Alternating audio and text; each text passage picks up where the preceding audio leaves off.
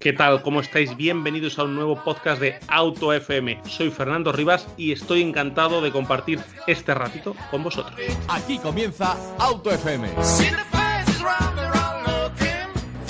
Arrancamos informe de seguridad, arrancamos programa patrocinado por CESBIMAP, el centro de I+D de Mafre. ¿Cómo estás, José?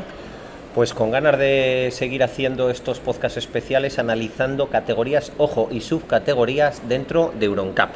Además hoy lo hacemos con el Fiat 500e.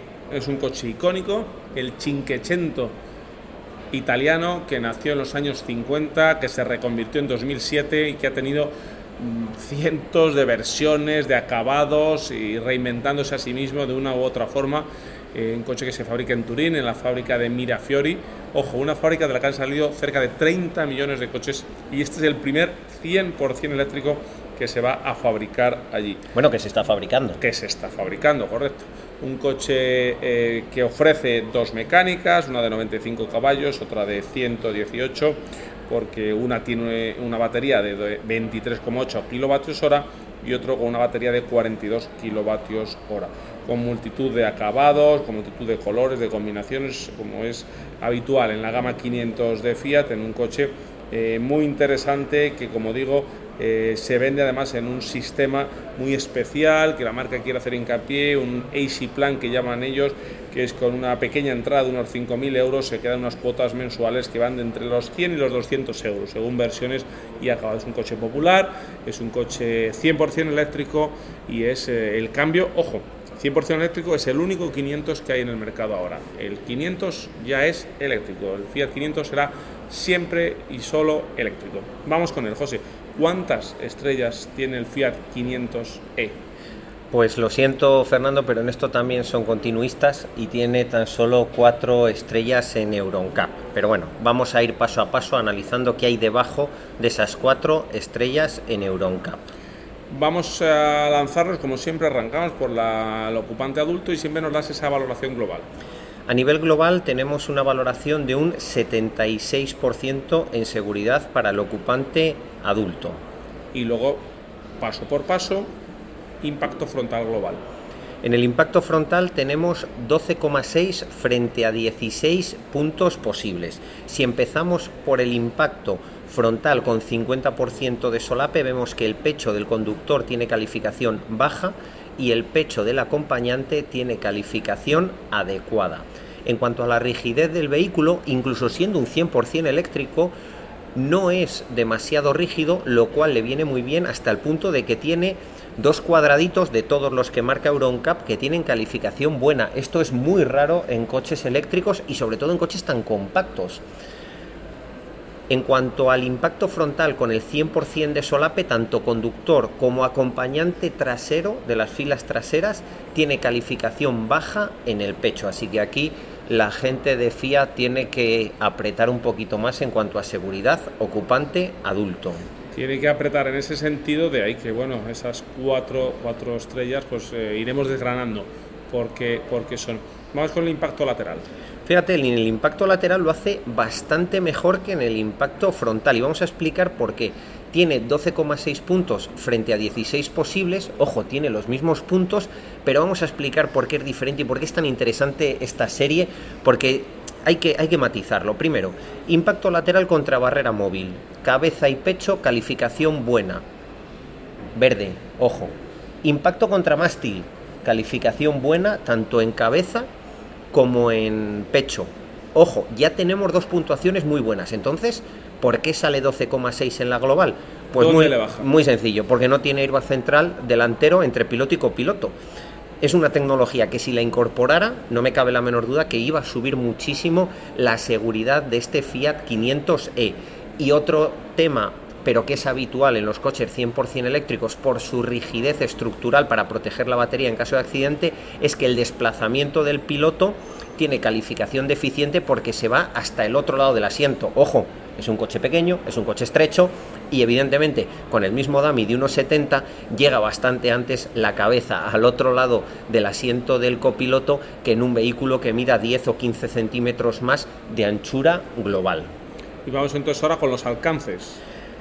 En los alcances tenemos una puntuación muy razonable, 3,6 frente a 4 puntos posibles. Calificación buena tanto en los asientos delanteros como en los asientos traseros. Esos alcances que se producen tanto en las ciudades, que se producen tanto en entornos urbanos, eh, no estar pendiente, al no respetar esa distancia de seguridad.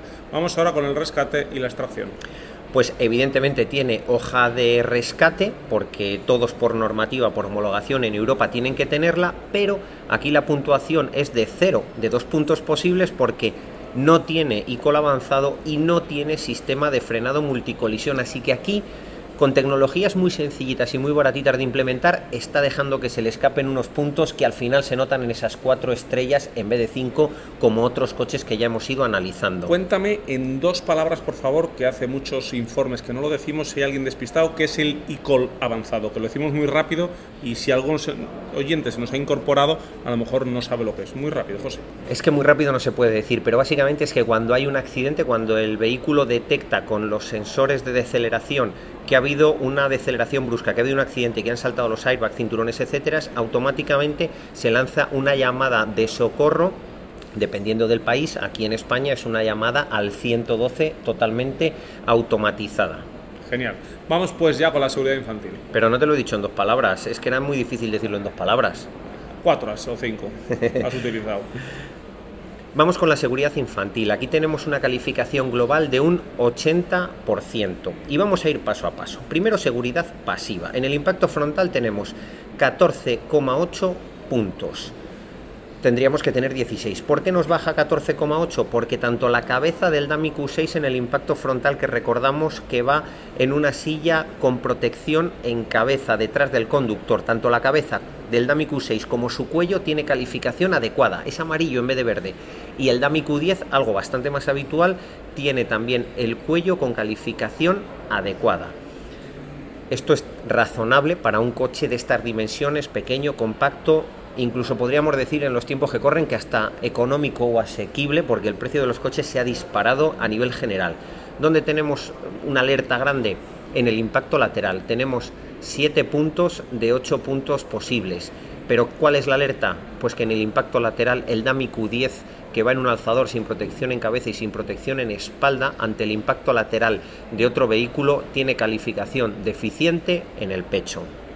Ojo, que hay algún coche por ahí que lo hemos analizado, que tiene 5 estrellas EuronCap, que es muy seguro, pero en cuanto a seguridad infantil tiene exactamente eh, la misma puntuación que este Fiat 500e. Así que muy recomendable si tenemos niños como si no, antes de comprar un coche, seguir estos especiales porque todo, todo lo que hay debajo de esas 5 o 4 estrellas es de máximo interés. Efectivamente, para eso queremos hacer estos especiales. La pregunta del millón. ¿Puedo poner un Maxi con cinturón en el asiento central trasero? Pues fíjate qué cosa más curiosa porque me lo estás preguntando en un coche que solo tiene cuatro plazas, eh, Fernando. Mm, es evidente que no, pero si a alguien se le ocurre porque tiene un niño solo y piensa que el asiento central es más seguro, que en este caso no existe, pero va a intentar colocar la sillita haciendo cualquier burrada con el cinturón en el asiento central, la respuesta es no haga el loco con esos temas. Pero ojo, en coches tan pequeños como este hay que tener en cuenta que hay muchos sistemas de retención infantil que directamente no son compatibles porque no caben. De hecho, EuronCap nos lo marca que en el lado, en la segunda fila, en el lado izquierdo, por ejemplo, un modelo que usa siempre EuronCap es la V-Safe Combi X4, no cabe directamente, no se puede instalar en ese asiento. Correcto, es un coche muy pequeñito y hay estas sillas que son tipo paquete de coche para que me entendáis, con los hombros anchos y altos, pues ahí la, caída del techo y demás pues no, no permite, no permite instalarlo. Vamos ahora con la protección para los usuarios vulnerables de la vía. A nivel global tenemos un 67%. Si vamos primero a lo que es seguridad pasiva, tenemos un 20,9 frente a 36 puntos posibles. Esta es la seguridad que va a ofrecer el vehículo en caso de un posible atropello. Como tiene un frontal muy pequeñito y los pilares A siempre son rígidos y la luna es rígida, esto le baja mucho la puntuación con respecto a coches como por ejemplo un Z4 que tiene un morro amplio y permite eh, pues en un potencial atropello proteger mucho más al peatón. ¿Qué es lo que pasa en cuanto a seguridad activa? ¿Cómo evitar ese atropello tan importante de evitar? Pues aquí hay que decir que la gente de Fiat lo hace muy bien. El asistente de freno autónoma de emergencia para peatones tiene 7 de 9 puntos, ojo, y el de ciclistas 8,6 frente a 9 puntos posibles. Así que ojo que hay coches con 4 estrellas Euroncap que tienen hadas que hacen los deberes, ¿eh? y sobre todo con los vulnerables. Bueno, pues es interesante saber, me encanta esta información. Ahora, como eh, nos toca a los asistentes a la conducción? Bueno, aquí ahora viene la de cal o la de arena, depende de cómo interpretes, interpretes la otra. A nivel global tenemos un 67% y tenemos dos puntuaciones buenas. Tanto el asistente de velocidad como el asistente de cambio de carril tienen puntuaciones buenas, color verde. ¿Dónde fallamos? En el control del estado del conductor, que es adecuado, con dos puntos frente a tres posibles, y una cosa que yo no me explico. O sea, tenemos unos hadas buenísimos para evitar el atropello de ciclistas y sin embargo en el asistente de freno autónoma de emergencia coche a coche la puntuación es baja con tres puntos de seis posibles. A, ver si es que estaba de vacaciones ese día el ingeniero que lo tenía que implementar en el, en el coche. Bueno, pues vamos a desgranar todo este Fiat 500 en ese resumen, en esa valoración final que siempre nos haces.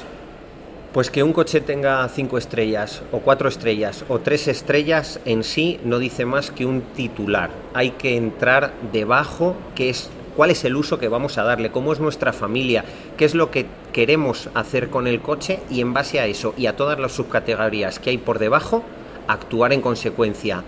Ojo, tiene cuatro estrellas, tiene cosas que tiene que mejorar en seguridad pasiva, pero fíjate qué nota ha sacado en seguridad activa, sobre todo en usuarios vulnerables. Es un coche por y para la ciudad, Fiat lo sabe, Fiat lo ha hecho y lo ha demostrado en los HADAS. Eso sí, hay que pedirles un empujoncito para que mejore también en el asistente de frenada autónoma de emergencia coche a coche. Pues hasta aquí este informe de seguridad del Fiat 500e en este programa patrocinado por CESBIMAP el centro de I +D de Mafre. Todos los viernes de 7 a 8 de la tarde, Auto FM, la revista sonora del motor en Onda Cero Madrid Sur.